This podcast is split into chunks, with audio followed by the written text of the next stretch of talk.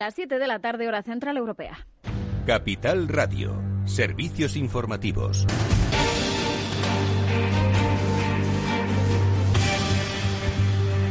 ¿Qué tal? Muy buenas tardes. Rueda de prensa ahora mismo de Fernando Simón, el director del CAES, en la que está informando de que Navarra llega a los 800 casos por cada 100.000 habitantes. Hay después de esta comunidad varias que oscilan en el rango de entre 400 y 500 casos. Eh, son Madrid, Melilla, La Rioja y Castilla y León. El Ministerio de Sanidad estaba, ha defendido precisamente hoy en el Congreso el estado de alarma en Madrid por la situación preocupante, inestable y muy frágil de la región. Así lo advertía hoy el ministro de Sanidad, que ha dicho que solamente se, se podrá doblegar la curva si se logran incidencias acumuladas alrededor o por debajo de los 100 casos por 100.000 habitantes. Y ya informaba este jueves en el Congreso sobre ese decreto por el que se ha decretado el estado de alarma eh, este viernes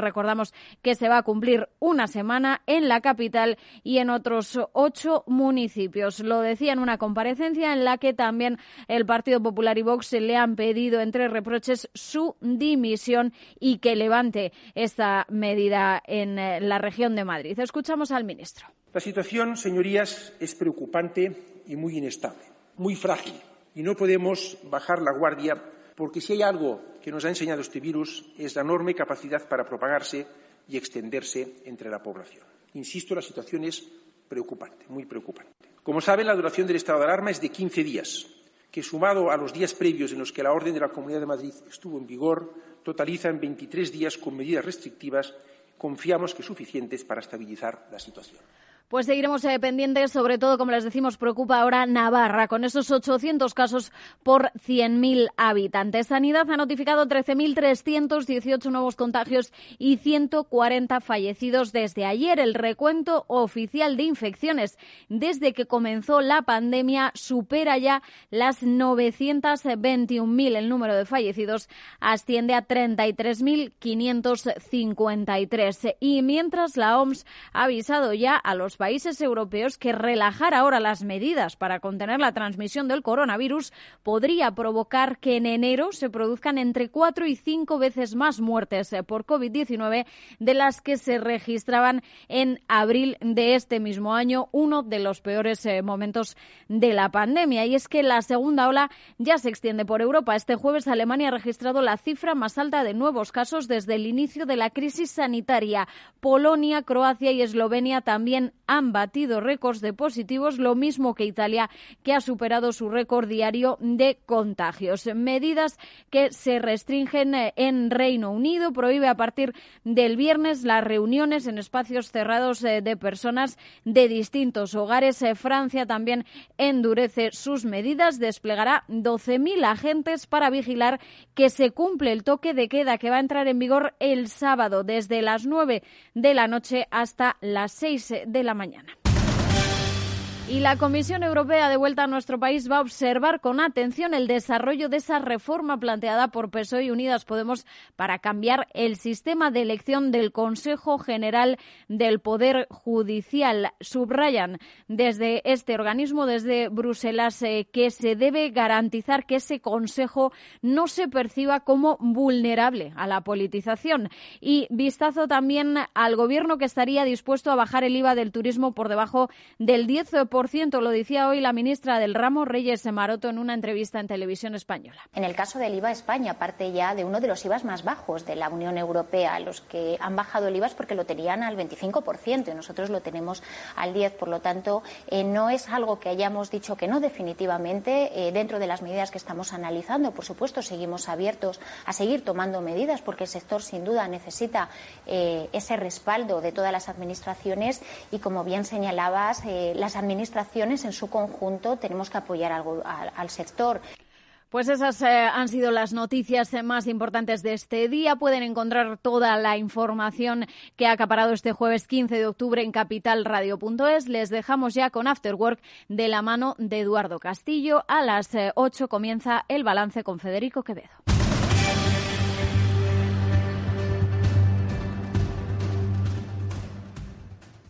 ¿Inviertes en bolsa? Con XTB puedes comprar acciones y ETFs con cero comisiones. Has oído bien, cero comisiones hasta 100.000 euros al mes. Abre tu cuenta en 15 minutos y 100% online. Infórmate en xtb.es.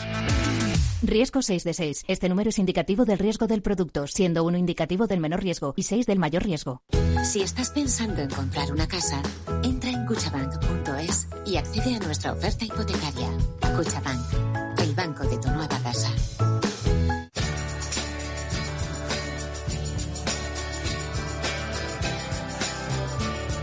Después del trabajo, After Work, con Eduardo Castillo, Capital Radio.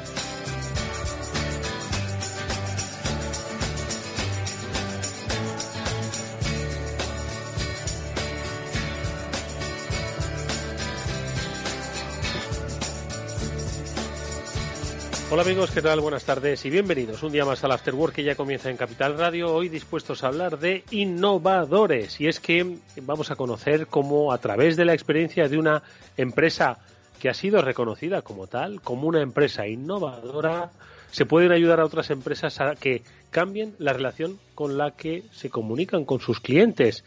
Hoy, amigos, es momento de hablar de comunicación, es momento de hablar de innovación y lo hacemos, como es habitual, con la ayuda de Snippet, que es, como ya sabéis, una empresa muy innovadora cuya CEO, Laura de la Fuente, nos va a acompañar en estos primeros minutos de programa para hablar precisamente de no solo cómo les han reconocido como empresa innovadora, sino cómo es hoy en día. Vamos a radiografiar a una empresa innovadora para ver si se nos pega algo que buena falta nos hace. Y luego, por supuesto, que también en el terreno de la innovación y del análisis hablaremos de ese mundo digital en el que cada día nos adentramos de una manera más profunda con Julián de Cabo y con Víctor Magariño. Ellos nos ayudarán a entender qué es lo que está ocurriendo, pues más allá de los titulares que leemos en la prensa nacional e internacional y que tienen que ver con nuestra relación con las tecnologías o cómo lo digital está cambiando nuestro mundo en un mundo de cambio. Ya habéis oído cómo está evolucionando esta pandemia y cuáles son un poco las medidas que están en otros países. Bueno, pues hablaremos, como siempre, de reflexiones varias con eh, Julián de Cabo, con Víctor Magariño, pero lo primero de todo, dar la bienvenida a Laura de la Fuente, que tenemos ganas de que nos ayude a innovar para llegar más cerca de nuestros clientes.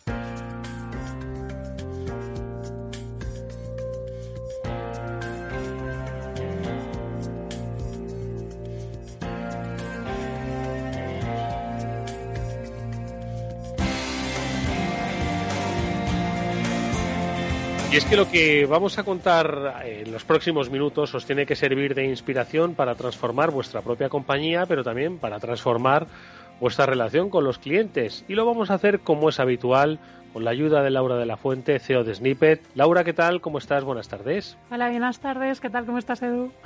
Pues encantado de, en primer lugar, daros la enhorabuena, porque hay que decir a todos los oyentes que Snippet ha sido reconocida junto a otras destacadas compañías en sus diferentes categorías, obviamente, como una de las empresas innovadoras, más innovadoras de todo 2020. Mira que ha tenido dificultades este 2020. Bueno, pues como ella nos ha ido contando a lo largo de estos meses, se puede eh, encontrar una oportunidad incluso en tiempos tan inciertos. Hay que decir que Snippet recibe el premio a la empresa más innovadora, a la startup más innovadora en el eh, en los premios que otorga el diario Cinco Días de referencia en la prensa económica a la innovación empresarial 2020. Por lo tanto, vaya nuestra felicitación en primer lugar. Laura, qué emoción, ¿no? Imagínate, Edu, llevamos aquí hablando un montón de innovación y como nos hemos ido transformando según venían, pues en este caso las crisis sanitarias, crisis económicas, y he estado dando algunos tips y me alegra muchísimo de que nos hayan reconocido como empresa innovadora porque por lo menos lo estamos haciendo más o menos bien, ¿no? Entonces los consejos que estamos dando por ahora nos los están reconociendo.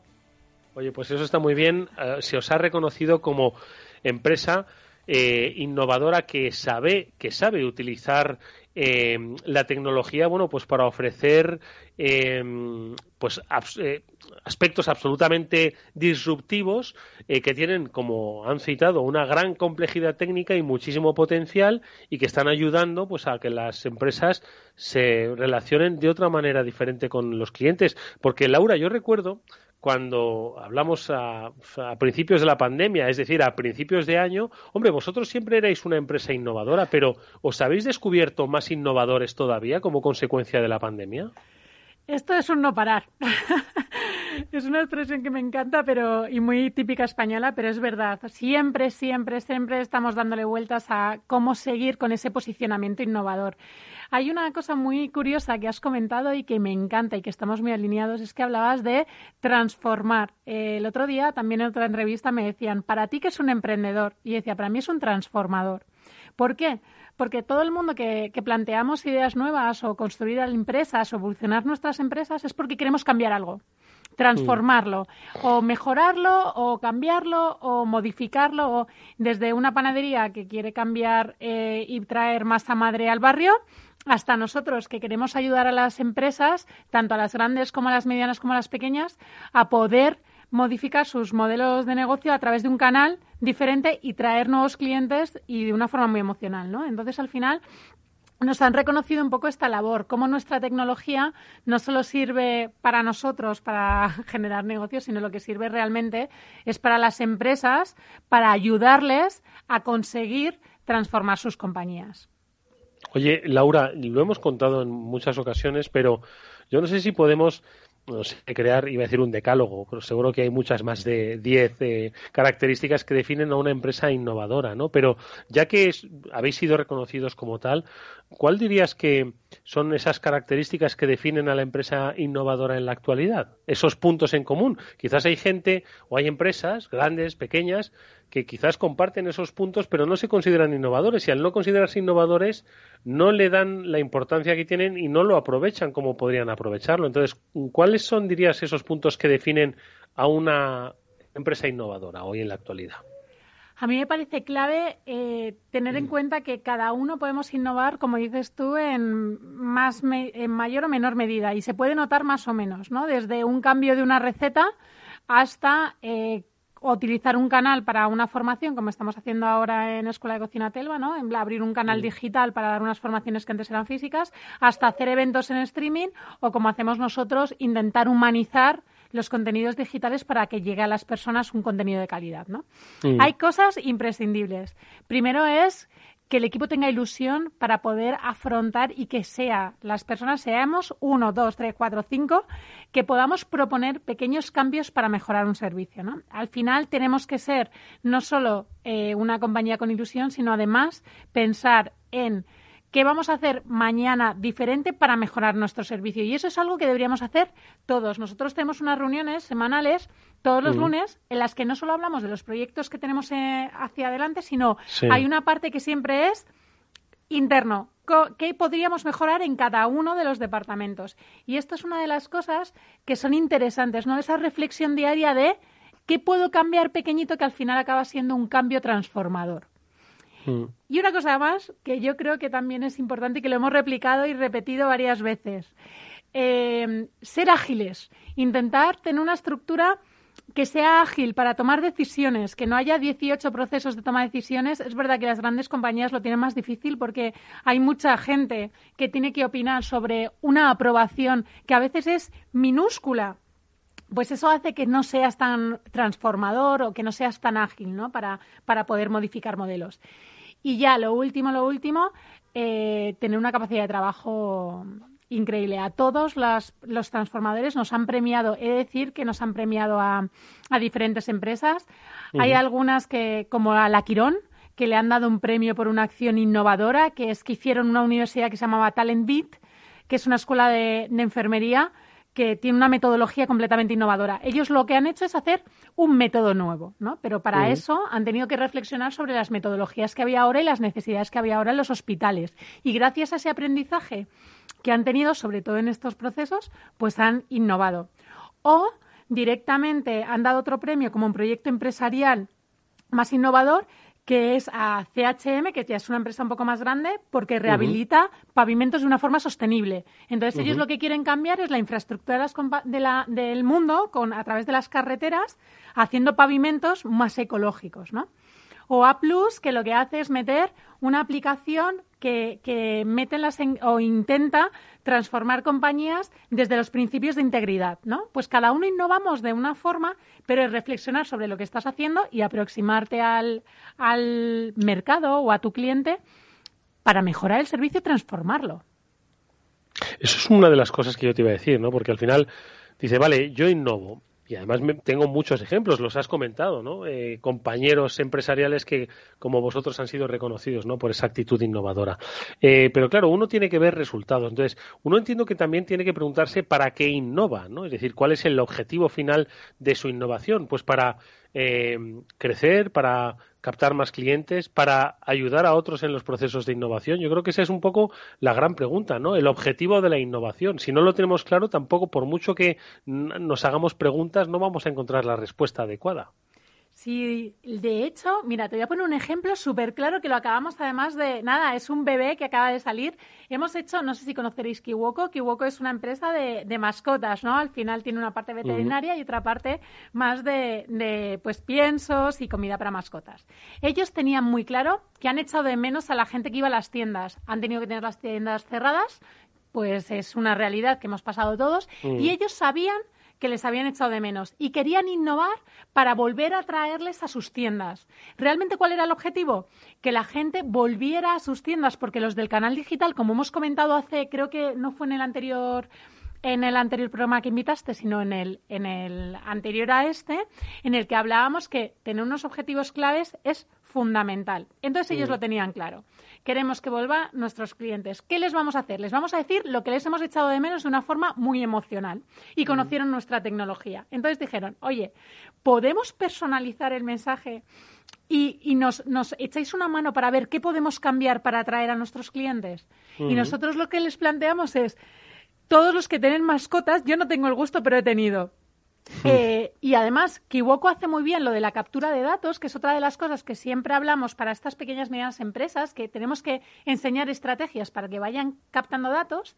Ellos tienen clarísimo quién tiene perro, quién tiene gato, quién tiene pájaro. Tiene de sus clientes por las compras que hacen, por los intereses que tienen. Entonces, Hemos hecho un vídeo en el que son las propias mascotas. Tú sabes que cuando te vas, cómo se queda tu perro eh, ladrando, intentando eh, acariciar la puerta. Te pone con ojitos. Exacto, el gato se asoma por la ventanita, el pájaro pía. Bueno, pues hemos hecho un vídeo simulando lo que echan de menos las mascotas a sus dueños, primero asociándola a la marca de una forma muy emocional y luego además al final del vídeo, que por supuesto ya sabes cómo es nuestra tecnología, te habla por tu nombre, te dice cuánto tiempo llevas sin verte, sabes que intentamos individualizar al máximo para que lo sientas tuyo.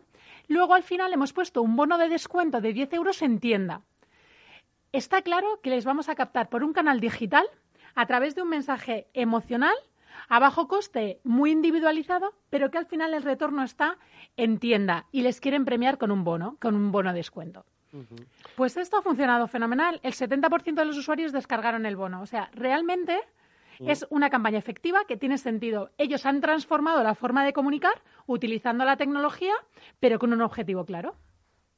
Laura, eh, ¿cuánto eh, habéis empleado en el proceso de llegar a este trabajo, ¿no? Habéis trabajado de manera conjunta, Kiwokos ha compartido sus, sus retos, eh, su circunstancia, y vosotros habéis, le habéis empezado a dar a la máquina de pensar, ¿no? Hasta que finalmente nos acabas de dar el, el resultado, ¿no? 70% de descargas que implica eh, probablemente asistencia a tienda, ¿no? Eso yo creo que es una ratio muy alta, ¿no? Entonces, pero el proceso de trabajo ha sido muy largo, ha sido corto, porque al final una de las cosas que caracteriza a Snippet es, tú lo has dicho, la agilidad, poder hacer eh, algo, pues casi para, para hoy, ¿no? Porque al final los tiempos nos han demostrado que cambian con demasiada rapidez y sin avisar y tenemos que ser ágiles, ¿no? Entonces, ¿cuánto os ha llevado este, este trabajo y, y cuánto tiempo Kiwoko, no sé, pensaba que iba a tardar más, que iba a tardar menos. Cuéntanos.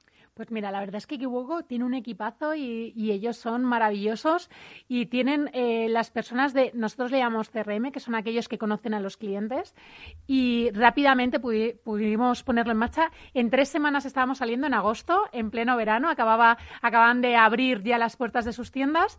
Esta idea ya la hablamos durante la pandemia porque se aproximaron a nosotros porque nos empezaron a conocer y dijeron, oye, mm, queremos hacer esto, sabemos que vamos a abrir en poquito tiempo, ahora mismo hay un momento de pandemia, no podemos rodar, ¿qué se os ocurre? Les propusimos la idea y en tres semanas la pusimos en marcha. Y este va a ser una campaña que va a durar más de un año y por, debido a los buenos resultados, que estamos todos muy contentos y que la gente está reaccionando impresionante, porque claro, te están diciendo los cachorrillos que te echan de menos, ¿cómo no vas a tener que ir a la tienda? Oye, Laura, entiendo que eh, son unos tiempos que han transformado radicalmente todo y especialmente la relación de los clientes con sus con los servicios, ¿no? A los que pues anterioridad con anterioridad a la pandemia, bueno, pues acudían de una manera regular y a nuestra propia vida, ¿no? Entonces, esto ha cambiado e indudablemente no va, no va a volver a ser ni mucho menos eh, ni en el corto plazo ni en condiciones similares, ¿no? Entonces, yo creo que las empresas deben hacer una reflexión y ahora, por ejemplo, de cara a las Navidades, ¿no? Donde por desgracia también van a estar condicionadas en las navidades donde había muchísimas empresas bueno pues que hacían su, su agosto lo hacían estas navidades no y muchísimos servicios entonces eh, qué oportunidades de comunicación a través, por ejemplo, de la tecnología de Snippet, se, se pueden dar, sobre todo pensando que las cosas, insisto, han, cambiado de una manera radical. Mira, justo este mes es cuando estamos teniendo más propuestas de este tipo, porque tenemos claro una cosa. No sé si va a haber cabalgata, pero te aseguro que la cabalgata ya no va a ser como las cabalgatas de antes. Ya no va a haber niños con abuelitos agrupándose y, estando todos juntos en un espacio reducido. De esto nos tenemos que olvidar. Al igual que nos tenemos que olvidar posiblemente de estas cenas familiares tan grandes en la que tu abuela prepara una comida para todos, sobrinos, primos, porque justo estamos intentando ver cuanto menos a nuestros abuelos, ¿no? Esto ya ha llegado un poco para, para quedarse, sí, esta reflexión que tenemos que empezar a hacer desde los restaurantes, incluso a la hora de plantear los regalos, ¿no? Yo ya los regalos tan, eh, no sé, no, eh, que no sean tan, tan experienciales, me cuesta más verlo, ¿no? Vamos a empezar a ver un consumidor absolutamente nuevo. Ese consumidor absolutamente nuevo, sí o sí, va a necesitar ese apoyo emocional porque lo necesitamos. O sea, yo lo necesito. Yo no necesito que me digas, cómprale a tu hermano una bici. Necesito que le digas, oye, vas a tener una experiencia diferente con tu hermano, vas a poder regalarle una formación y vais a poder estar en streaming los dos cocinando después.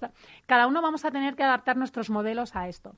Y ahora sí que estamos planteando estas campañas en las que los propios Reyes Magos, ya que no haber una cabalgata, o los Reyes, o, o Papá Noel, o los elfos, o directamente el CEO de una compañía, o directamente va a poder dirigirse, porque las empresas tampoco van a poder hacer esos macroeventos que hacíamos en Navidades para hacer team building, ¿no? Entonces, ¿cómo hmm. podemos aproximar el cara a cara, no? ¿Cómo, un rey mago o un camello o quien se os ocurra puede hablar a mi hijo y le puede decir, oye, que he recibido tu carta, que no me estás viendo, pero no te preocupes, que voy a ir esta noche y que tengo tu carta. O un Papá Noel diciendo que ya está en el Polo Norte y está empezando a trabajar y te dice, oye, Juan, sé que tienes cinco años, he recibido tu carta, te va a llegar, aunque no me veas en la cabalgata, no te preocupes, estoy bien. Mm. Eh, ese tipo de mensajes son los que vamos a tener que hacer y, es interesante, ¿no? O cómo, o cómo ahora eh, te voy a retomar incluso antes de las Navidades, sino un Black mm. Friday que está a la vuelta de la esquina. Como ahora todas las empresas están bombardeando para ver cómo hacen y hacen siempre el mismo tipo de comunicación, a mí lo que me interesa es que la mía, la que me conoce, la que sabe los productos que compre, que me diga si esta vez voy a tener descuento o no, porque lo que somos somos usuarios inteligentes. Y Black Friday no necesita nada emocional. Igual que te estoy comentando que para la Navidad sí lo vamos a necesitar, no siempre es así sino para Black Friday a mí no me cuentes nada emocional, que voy a precio. Y Cyber Monday igual. Todo el mundo dice, oye, descuentazos, cuéntame el descuento que a mí me interesa en 30 segundos. Y si me interesa, no te preocupes, que iré a comprarlo. Pues ese tipo de mm. cosas también las estamos haciendo. Al final no es que todo vale. Nuestra tecnología vale de una parte emocional para Navidad, por ejemplo, pero somos muy conscientes que también vale para una venta completamente mm. inmediata como es Black Friday y Cyber Monday. Y, por ejemplo, a través de nuestra tecnología MyMe lo podrías tener en una semanita ya toda esa campaña con un vídeo personalizado. Es eso, pensar en cómo me va a afectar, qué viene en el futuro y qué objetivo tengo. Y a partir de ahí utilizar todos los recursos que conozcas o no hace falta que lo desarrolles tú, que hay empresas por todo el mundo haciendo cosas muy bien que pueden ayudar. Madre mía, yo estoy pensando en, en cuando se hablaba de lo de poner al cliente en el centro ¿no? de tu actividad, esto es no solo ponerlo en el centro, sino empatizar de una manera emocional con él eh, brutal, ¿no? O sea, al final se trata de acercarte, pues lo que has dicho, de una manera emocional como nunca antes, ¿no? Te habías emocionado, que es llamándole por su nombre, ojo. Mira, hay una campaña preciosa que hicimos con Orange. Eh, bueno, no sé, yo creo que no te la he contado, pero a mí me, me encantó. Le hicimos en también, nada, tres semanitas súper rápido. No podíamos rodar, estamos en plena pandemia. Y Orange en este momento, ¿sabes lo que nos dijo? Yo a mis clientes no les quiero contar nada de mi producto, lo que quiero es estar con ellos. Y los niños han estado en las casas aguantando esta pandemia sin salir de casa. Vamos a decir a los niños que se portan muy bien. Utilizamos el Día del Niño y Gumball, que es una, que es una, una animación de Cartoon Network, les decía uno a uno por su nombre. Hola Miranda, tú que tienes tres años, quería darte las gracias por lo bien que te estás portando y por ayudar a tu padre. Ya nos queda menos, ¿no? Pues esa campaña fue impresionante y no hablaba de producto. Ese día Miranda no, no durmió, lo sabes, ¿no? Ese día ni Miranda ni nadie. Teníamos una media de visionado, o sea, los niños lo veían más de 18 veces. Ha sido una locura. Bueno, pues os invitamos, amigos, con la experiencia que nos ha compartido Laura de la Fuente de CEO de Snippet, a que os preguntéis hasta qué punto vuestra empresa puede ser innovadora. Ella os ha dado algunas claves. Aplicadla a vuestro propio negocio, como dice. Da igual que seáis una panadería, que ofrezcáis un servicio o que ofrezcáis un producto. ¿Hasta dónde puede llegar con la innovación? Hoy nos ha contado que hay herramientas para ello, que se puede ser innovador y se puede ayudar como es el caso de Snippet, a serlo aún más. Como siempre es un placer escucharte, gracias por compartirlo. Enhorabuena nuevamente por ese premio que recogéis la próxima semana. Ya veremos las fotos, ya lo comentaremos en este programa. Mucha suerte, Laura, hasta pronto. Millones de gracias y nada, nos vemos prontito. En este programa, hasta, hasta entonces, adiós. Chao.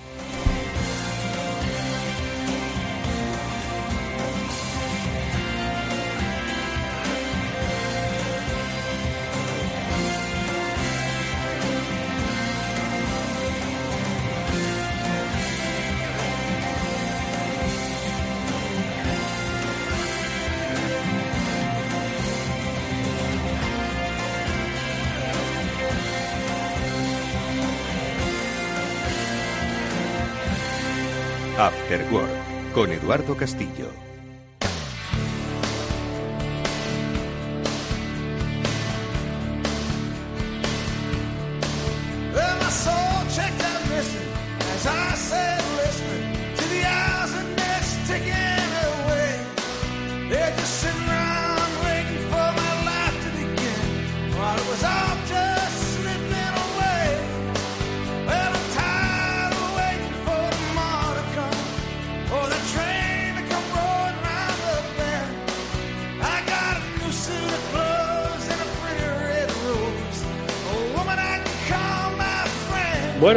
Eh, ya están conectados con nosotros Julián de Cabo y Víctor Magariño, que como sabéis me gusta considerarlos nuestros gurúes de cabecera de este mundo digital que nos ayudan a interpretar también en realidad lo humano que hay detrás de todos estos actos que muchas veces nos parecen muy complejos de entender, pero que están determinando pues las relaciones entre las personas, las relaciones entre los estados, las relaciones planetarias, diría yo. Julián de Cabo, ¿qué tal? Muy buenas tardes, amigo. Bienvenido. Muy buenas tardes, Eduardo. Pues nada, aquí disfrutando de la pandemia como todos, supongo. Madre mía, ahora lo comentamos, pero fíjate, cuando pensábamos que estábamos haciendo algo mal, que lo estamos haciendo, no cabe la menor duda, da la sensación de que el resto de países también se suman a hacerlo mal. Es que no se puede controlar esto, es que están hablando ya de la segunda ola, nosotros nos hemos anticipado para lo bueno y para lo malo. Víctor Magariño, ¿qué tal? Muy buenas tardes. Hola Eduardo y audiencia. Oye, lo de gurús de cabecera está bien, pero lo de hombres de renacimiento, eso ya es insuperable. ¿eh?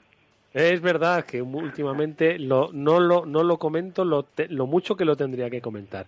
¿Cómo está yendo vuestra semana, amigos, entre la perplejidad, entiendo, entre la inquietud incertidumbre, pero seguro que alguna lectura que nos ayude a, en fin, a calmar el ánimo habéis tenido? ¿O todo lo contrario, Julián? Bueno, pues vamos a ver, ha sido semana de, de clases, semana de, de Prime Day, semana de presentación de Apple, semana de mil cosas, ¿no? Es verdad que hemos tenido mil cosas de Apple. Fíjate que la última vez que estuvimos hablando era que estaban presentando, pues se reía mucho Víctor, ¿no? El, Apple Watch este que te medía, pues qué, la frecuencia cardíaca o cómo era, Víctor. Eh, bueno, el, que sabe de Apple en general es Julián. Yo sé que que le, te mide muchas cosas. Eh, lo que te, la última novedad era que te medía el nivel de, de CO2 en la sangre, ¿te acuerdas? Que reía, reíamos con eso, ¿no? Que, nunca nadie se había preocupado de, de esa métrica y ahora iba a ser la nueva métrica de moda, el, el CO2 en la sangre el CO2 en la sangre. Pero de todo eso, Julián, que es que han pasado muchas cosas, ¿con qué te quedas? ¿Hay algo mm, que digas, oye, esto es donde debemos poner el foco? Bueno, hay, vamos a ver, hay como siempre variedad, Eduardo.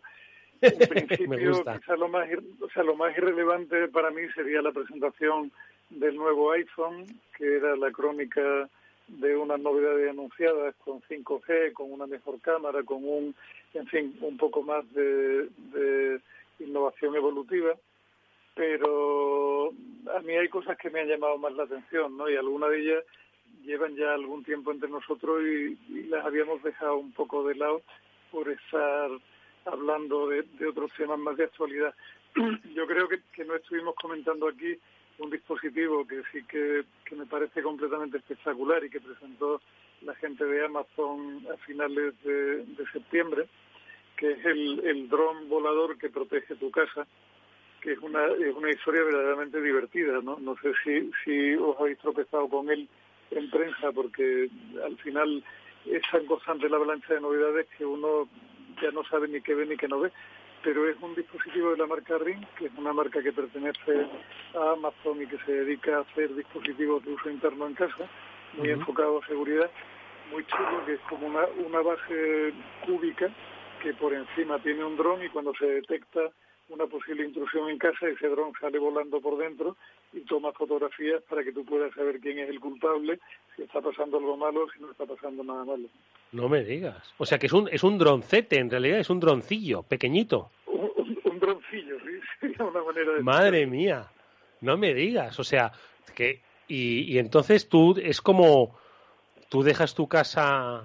Eh, o sea, esto va a ir directamente Madre mía, estoy pensando en las empresas de seguridad, estas que además mucha gente se queja, ¿no? De que ponen unos anuncios en la radio que son para espantar a, a, los, a los pobrecitos ancianos, ¿no?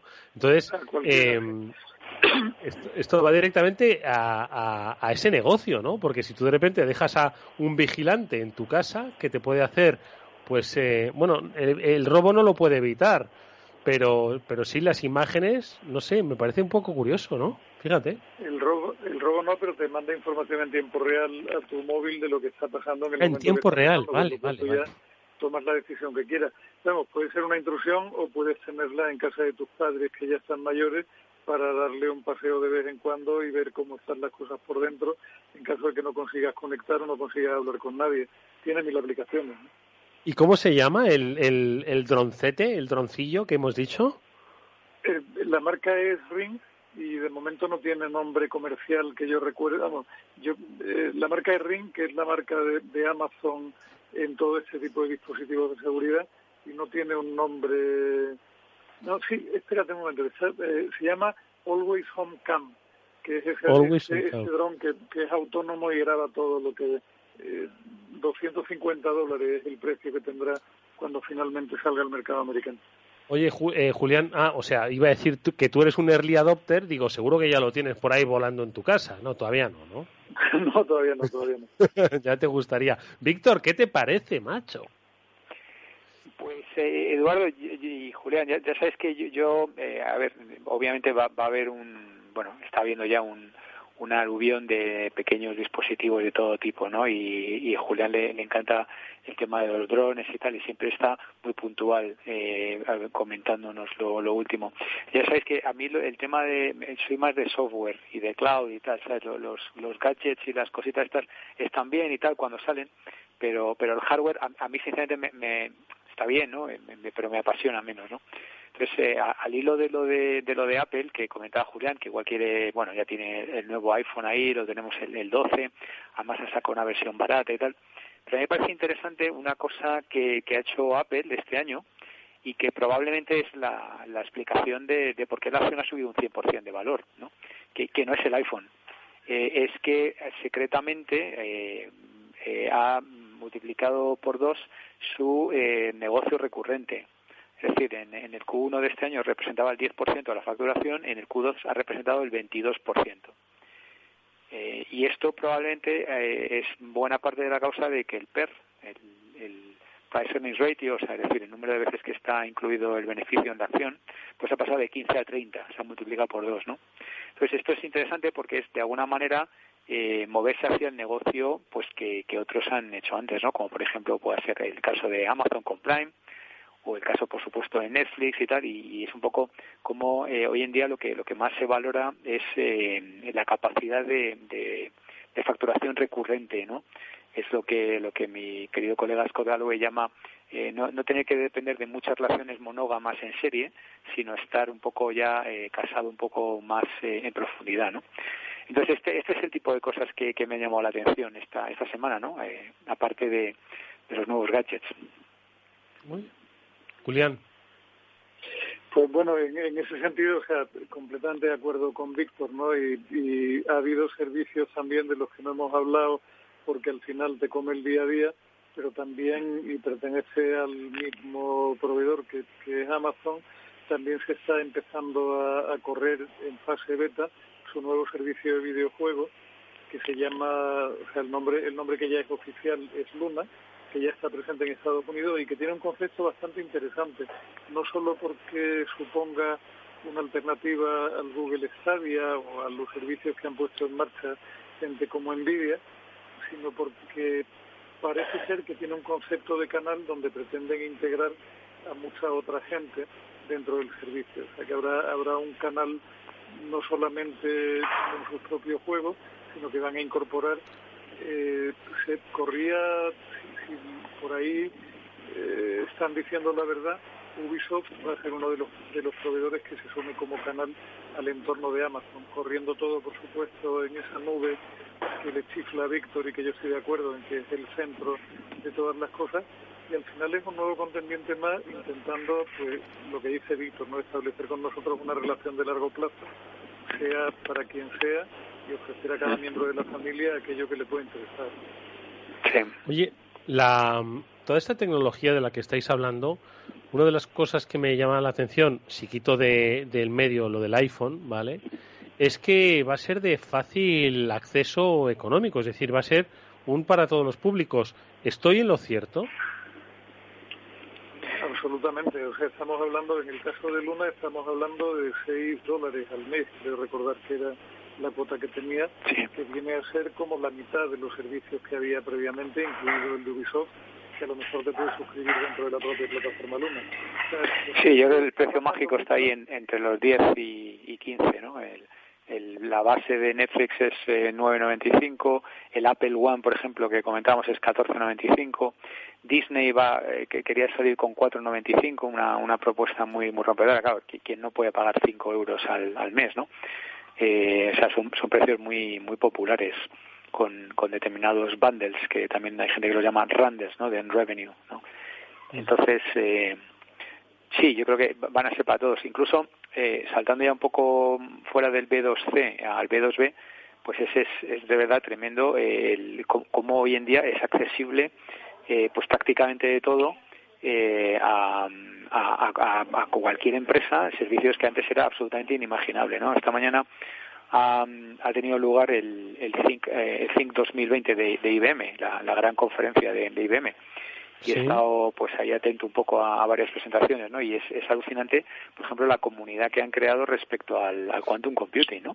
Que estás hablando ya de cientos de miles de, de una comunidad con más de 250.000 eh, científicos de todo el mundo que tienen acceso eh, online a un ordenador cuántico que es el, el Evaplu, el, el más de, la computación, ¿no? Y, y cómo ya eh, pues prácticamente cualquiera puede, puede acceder eh, pues por, por, por precios eh, pues muy muy populares no acceder a, a la mayor eh, capacidad de computación de, del mundo no o sea que sí se está democratizando todo tanto para, para personas como también para, para empresas. Madre mía si llego a saber lo del ordenador cuántico por unos dólares meto ahí todos mi, mis problemas de matemáticas y física de hace años y ahora mismo estaríamos hablando de otro yo creo que eso lo, lo puede hacer eh, fácil un, un, ordenador normal, ¿no? Eh, una de las cosas que están hablando es, bueno, pues de, de, para qué, ¿no? Para qué esto de la computación cuántica, ¿no? Que ya lo explicamos un día, que era que no hay ni uno ni cero, sino que puede ser uno o cero, depende, ¿no? Entonces, eh, bueno, hablan de, por ejemplo, de construir, mira, una cosa que ahora está muy en boga, es construir eh, o, descubrir el, medicamento anti, anti enfermedad, anti COVID, ¿no? Como eh, puede hacer el, cálculo de en química, pues es infinitamente más complejo que cualquier otro, ¿no? El cálculo de combinación de materiales y de moléculas y demás, y eso es perfecto para una computación cuántica, y eso va a hacer acelerar el desarrollo de medicamentos eh, pues para ahora, para el COVID y para, para el futuro, ¿no? Y, al final, pues claro, si, si lo tienes en tres meses en vez de en diez, pues estás ahorrando vidas, ¿no? O sea, que es una aplicación muy práctica. la otra aplicación que, ya también hablamos un día es... Sí, perdón. No, no, continúa. Es que te iba a preguntar por lo que habías visto en la IBM esta, en la Think sí, 2020. Pues sí que os comento. No, la, otra aplicación de, de, cuándo es el tema de la, del cifrado, ¿no? De, de, encriptación, que hablas mucho los, los lunes con tus, con tus expertos, expertos en ciber que pues nada, coméntaselo el, próximo lunes que, que, tienen pensado para la nueva el nuevo cifrado cuántico, ¿no? Para que habría que incrementar exponencialmente el número de, variables. Sobre el tema de, IBM, pues, eh, pues, pues un poco lo de siempre, mucho cloud, que por cierto, el otro día hablábamos de, del tema de, de separarse y tal, ¿os acordáis, no? que la recomendación del Congreso era romper las tecnologías. Sí, la pues IBM no le falta el Congreso. ya directamente ha decidido que se rompe ella sola. Entonces, eh, hablan de, hacer un spin. No sé si es oficial o no, pero bueno, se ha comentado ya en los mentideros y tal. Y se habla de, por un lado, la división de cloud, por otro lado, la división de servicios, infraestructuras y tal. Con lo cual, bueno, incluso estos gigantes, eh, a veces ellos mismos llegan a la conclusión de que van a ser más eficientes, eh, pues, eh, digamos, por, por separado, ¿no? Así que es verdad que aquí estamos hablando de, de, de B2B, ¿no? De servicios a empresas, ¿no?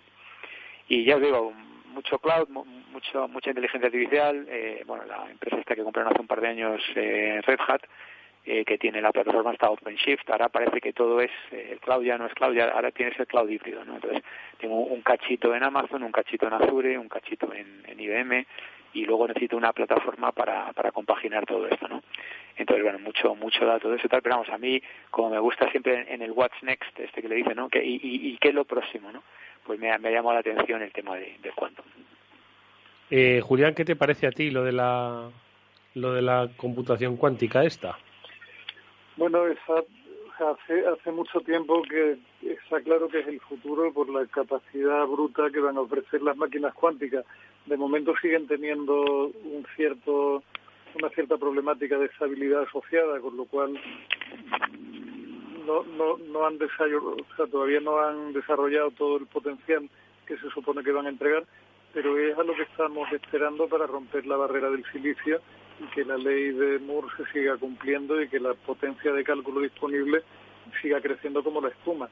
Al final, si eso verdaderamente consigue y, y, es posible además que el tema de la estabilidad no sea al final de cuentas tan problemático, porque siempre se pensó en la estabilidad de la cuántica referido a dispositivos de uso individual o de uso en una empresa o de, o de uso personal.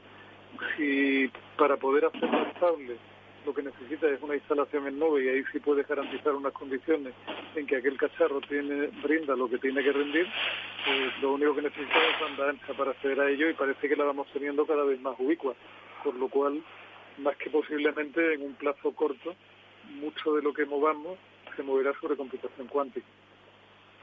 Sí, Julián, eh, es, es correcto todo lo que has dicho. Eh, efectivamente, hablaban de que, de que todavía no se ha logrado eh, encontrar ese problema en concreto, aunque hemos mencionado un par de cosas, pero parece que no se ha podido todavía eh, aplicar eh, directamente, ¿no? Entonces están ahora pues han hecho una interfaz para conectar el, ordenador cuántico a, una interfaz, digamos, de, developer normal, de, desarrollador normal, para que pueda codificar y a lo mejor en, una parte de esa codificación pues hacer la, consulta al, ordenador cuántico, que el ordenador cuántico haga el cálculo este, es un multivariable hasta el infinito y más allá y luego después devuelva el, el valor y, ya bueno pues siga corriendo el código como, como toda la vida ¿no? Eh, sí que es verdad que me, ha sorprendido también otra cosa que han dicho que mm, han hablado de la famosa singularidad que también hemos hablado nosotros sí. y, y la fíjate que lo último yo que había leído estaba entre 10 y 20 años y tal, y esto ya la, la mandan 50 años para atrás. O sea, parece que IBM está un poco más eh, con Mark Zuckerberg, ¿no? Más, más como que, bueno, que todavía esto está muy lejos y por recordar a los oyentes la singularidad es cuando una máquina eh, sea capaz de acumular más inteligencia que toda la inteligencia de todos los humanos que existen, ¿no? Mm. Eh, entonces parece ser que lo posicionan más allá de 50 años, lo cual equivale a no tenemos ni idea de cuándo va a ser, porque siempre que los científicos ponen algo más de 50 años es, es reconocer eso, ¿no? Pero bueno, curioso, también hay un español, que es un tal Darío, que es el que está al frente de todo esto, eh, ahí en, en, la instalación de, IBM, lo cual también es motivo de, orgullo patrio, pero también para levantar un poco la moral, porque como está el patio aquí, estoy leyendo aquí el Frankfurter Allgemeine Zeitung, España ha perdido el control. Sí, eso exactamente. Y además en alemán, que suena mucho más duro. Oye, que venga, vamos a hablar un poquito de Apple. ¿Os lo vais a comprar o no? No me lo digáis. Vamos a ver que nos pone Néstor para ambientar esto de la manzanita.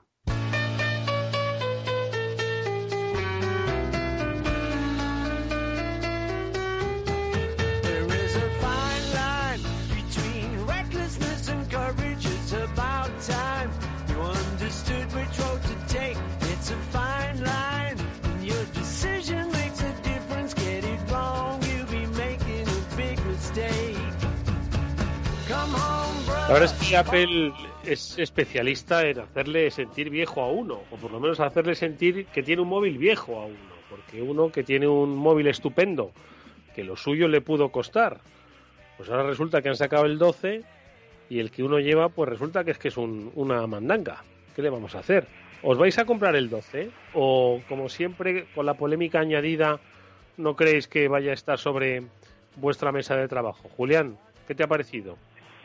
Pues vamos a ver, no te, la palabra no sería decepcionante porque sí es cierto que tiene una buena cantidad de novedades, pero son como casi siempre últimamente novedades más bien incrementales que novedades muy muy relevantes.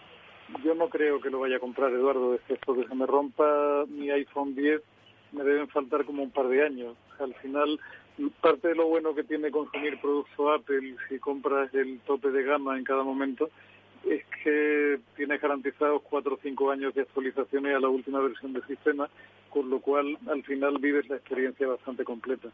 Yo no, no creo, no, tenía, tenía otro problema mucho más interesante que resolver en casa, que he resuelto gracias al Prime Day, que era la, cobertura de la red Wi-Fi, que era algo que me molestaba muchísimo más que los megapíxeles de la cámara de mi teléfono, la verdad. Oye, es verdad que es que es el Prime Day. Debo confesar, pero ha sido por una falta de tiempo y también por una falta de necesidad. Ahora mismo no tengo tengo todas mis necesidades cubiertas, pero no he comprado nada en el Prime Day. ¿Tú has comprado, Víctor? Eh, no, no, no. Este, llevo, llevo unos días bastante petado de clases, eh, incluso hasta con viajes. El otro día estuve en, en Barcelona eh, con reuniones y clases y un día largo y la verdad que no vivo un poco ajeno al mundo de las compras. Eh, esta mañana con todo el tema de IBM, ahora es jornada de eventos, está, ha estado también Oracle por ahí, eh, SAP también ha tenido su tema, Dell está por ahí. Entonces ahora podrías estar todo el día en eventos virtuales. La lástima es que ahora no hay cruasanes, pero, pero no, no he, tenido tiempo de pensar en, en compras. Oye, ¿y tú qué has comprado, Julián? Dices una, un chisme para arreglar la cobertura en casa, ¿por qué? Pues porque mi casa tiene dos problemas. Una, bueno, una, o sea, vamos a ver, bendito problema. Una es que es grande y la otra es que la estructura de la casa está hecha con vigas de hierro, con lo cual hay un cierto efecto de jaula Faraday que se llama, y tenía verdaderos problemas con la cobertura de la wifi de un lado para otro, y más ahora que estamos todos en la familia trabajando aquí. Y una lástima porque tiene 600 megas de fibra en un punto central de la vivienda, pero a medida que te retirabas de ahí, la wifi iba perdiendo. Y al final, pues fui de chapuza en chapuza y supongo que terminé, como muchos de nuestros oyentes, con cinco redes distintas montadas dentro de casa, con cinco cacharritos distintos, lo cual saturaba el espacio y sobre todo el problema es que te tenías que cambiar manualmente de una red a otra en busca de la mejor cobertura. Y eso a mi mujer no le entusiasmaba mucho, la verdad. Pero eso, Julián, eso está ya solucionado con el 5G. No te hace falta wifi. El 5G te da cobertura. Me acabo de tragar un, un webinario de cómo se forman los haces de, de radio de 5G tal cual y lo tienen hiper mega solucionado. no creo que llegue a mi casa, que estoy en mitad del campo, pero bueno. Sí, pero el, ancho de banda instantáneo que te da la fibra no te lo va a dar el 5G y la latencia, no sé. Al final, hasta que hasta que todo en casa esté en 5G, pasarán muchos euros todavía, con lo cual era mucho más mucho más razonable cambiarse a un sistema de wifi en malla que te da una cobertura estupenda y al final no es tan caro. Oye, ¿cuál es el aparatillo entonces que te has comprado? ¿Porque es un, un modem integrador o cómo funciona eso? No, son, son en, concreto de una marca que también es del, del universo Amazon, que se llama Eero, y que son tres dispositivos blancos muy discretos. Mi mujer no ha tenido nada que opinar sobre el aspecto de los cacharritos, con lo cual te puedes imaginar el tamaño tan pequeño y el color tan discreto que tienen, que conectas uno eh, al router wifi, o sea, al, router grande donde entra la, la fibra de fuera, conectas los otros dos en dos extremos de la casa y te crean una sola red doble porque tiene 5 GHz y 2,4, con lo cual una mucho más rápida que la otra, pero lo que hace es que el sistema de manera inteligente te sigue a ti por la casa y te conecta a la antena donde puedas tener mejores condiciones en cada instante. Así que te olvidas ya de, de perseguir tú la onda que esté mejor en cada punto de la casa. Qué maravilla, ¿no? Víctor, ¿qué te parece? Pues sí, Bien, pues si a alguien le interesa, para los early adopters, incluido Julián, el martes miércoles de la semana que viene eh, se celebra el, el, primer simposio de 6G, eh, que participan varias, varias telcos y tal. O sea que si no hemos todavía terminado de, de apalabrar el, el 5G, ya estamos con el 6G, que además coincide con otro evento de Huawei, que coincide con un montón de cosas más. Pero bueno, lo digo para los early adopters que les gusta estar siempre eh, a la última. ¿Y dónde vamos con el 6G? Si yo no, he entendido todavía el 5G, no he entendido ni la guerra comercial que hay en torno al 5G, como para ahora enterarme del 6G. Vamos.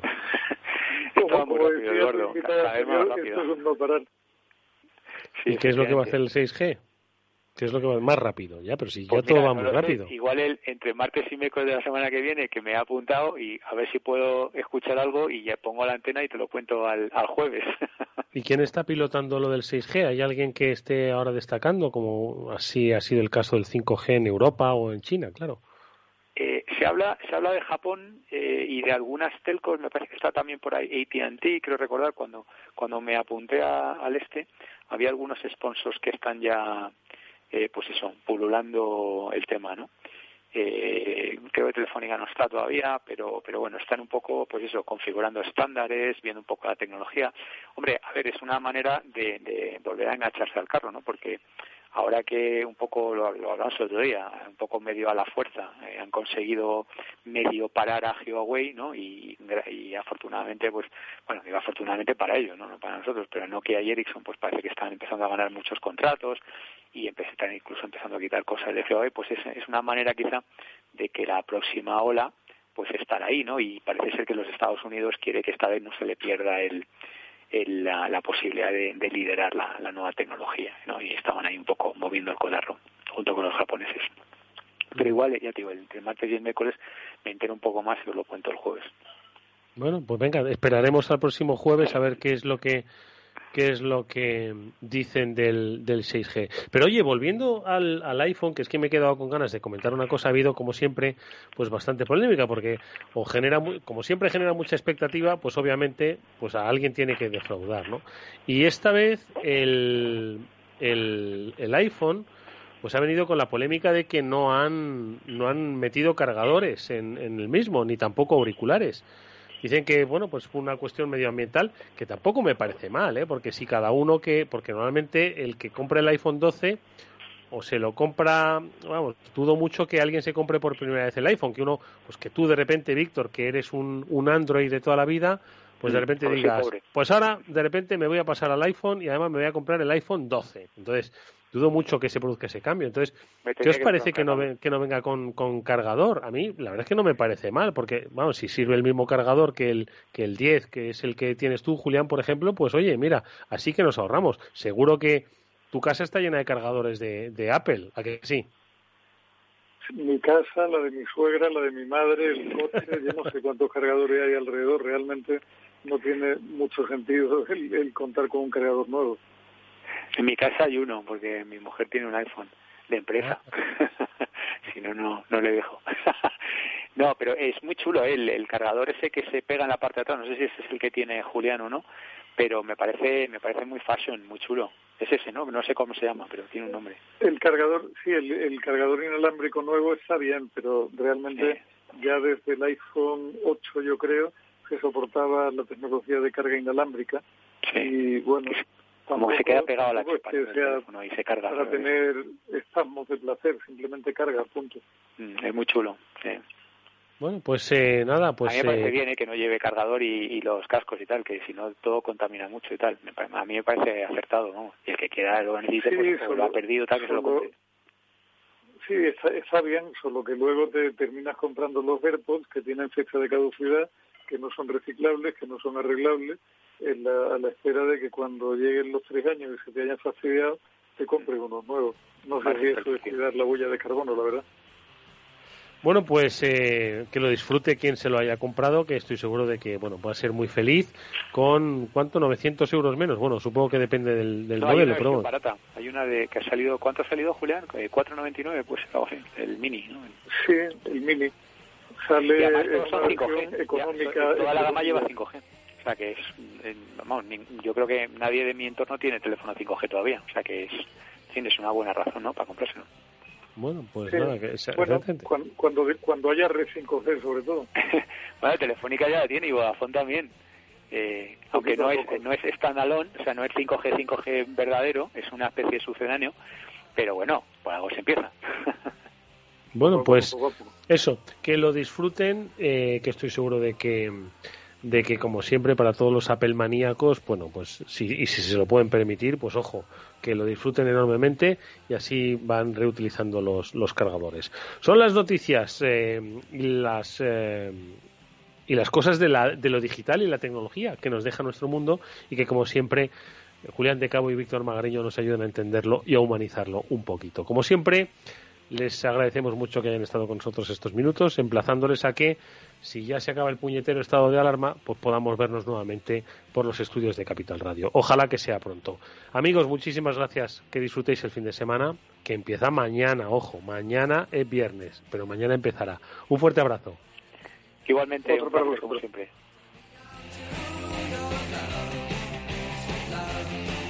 Y nosotros nos vamos ya hasta el próximo lunes, que volveremos como siempre con nuestro programa de ciberseguridad, lo comentaba antes Víctor Magariño, con nuestros especialistas Pablo Sanemeterio, Mónica Valle. Hablaremos de los seguros que debemos estar en un entorno cada vez más conectado. Néstor Bertancor gestionó técnicamente el programa, os habló Eduardo Castillo. Que descanséis, adiós.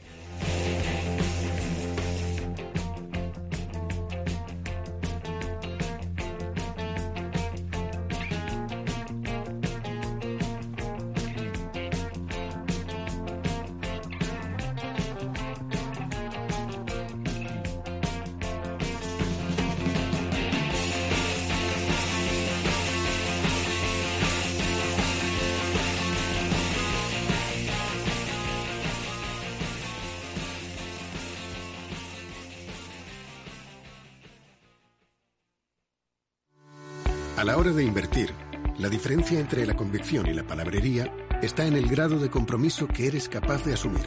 El nuestro es este. En Finanbest solo ganamos si tú ganas primero. O lo que es lo mismo, en Finanbest, si no sumamos, no restamos. Conoce todas las ventajas del Result Investment. Tienes mucho que ganar. Finanbest, tú ganas.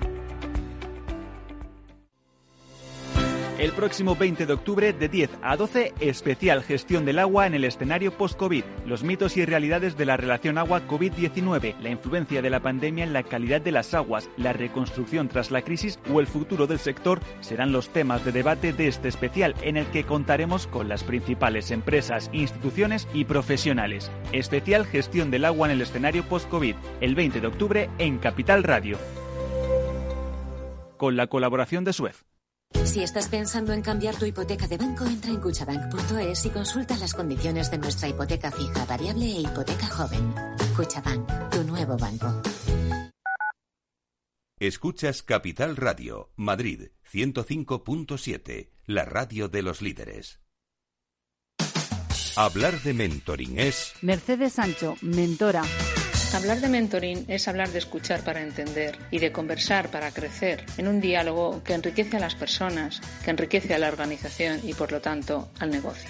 Un programa de radio realizado en colaboración con la Red de Mentoring de España, todos los lunes a las 10 de la mañana en Capital, La Bolsa y la Vida, con Luis Vicente Muñoz y Julio Rodríguez. Puedes escuchar las mejores experiencias de mentoring en podcast. Decenas de personas las comparten contigo en la web de Capital Radio. Los robots escuchamos Capital Radio. Es la radio más innovadora. Oímos a Saragot, con Luis Vicente Muñoz. Ahí le has dado. Esto es Capital Radio. Di que nos escuchas.